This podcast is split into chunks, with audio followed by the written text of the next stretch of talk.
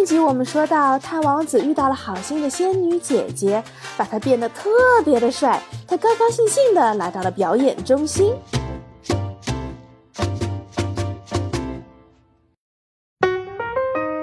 At the talent contest, everyone stopped and gawked when the Lamborghini screeched to a stop outside the performance center and in sauntered the most awesome dude ever.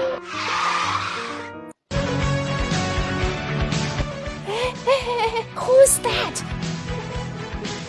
I've never seen such confidence and swagger in my life.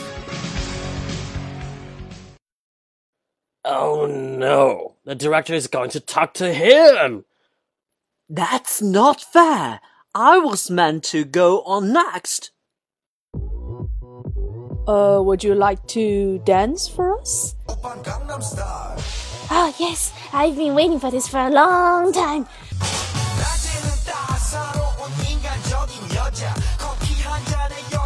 Production crew was spellbound as Prince danced his heart out.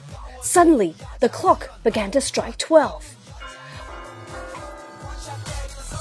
Oh, I, I must go. Thank you for the audition. No, please stay. Stay! What is your name? WeChat account? Email?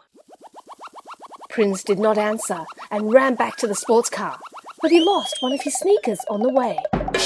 Then the Lambo and Lewis Hamilton disappeared. Prince's stylish threads turned back to rags.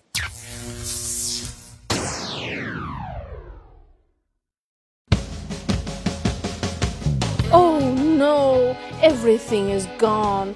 My suit and my sneakers. Where are they? Was it all a dream?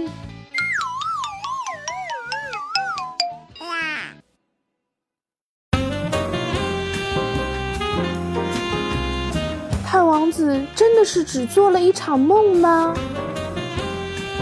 导演选中他这件事情究竟会不会发生呢？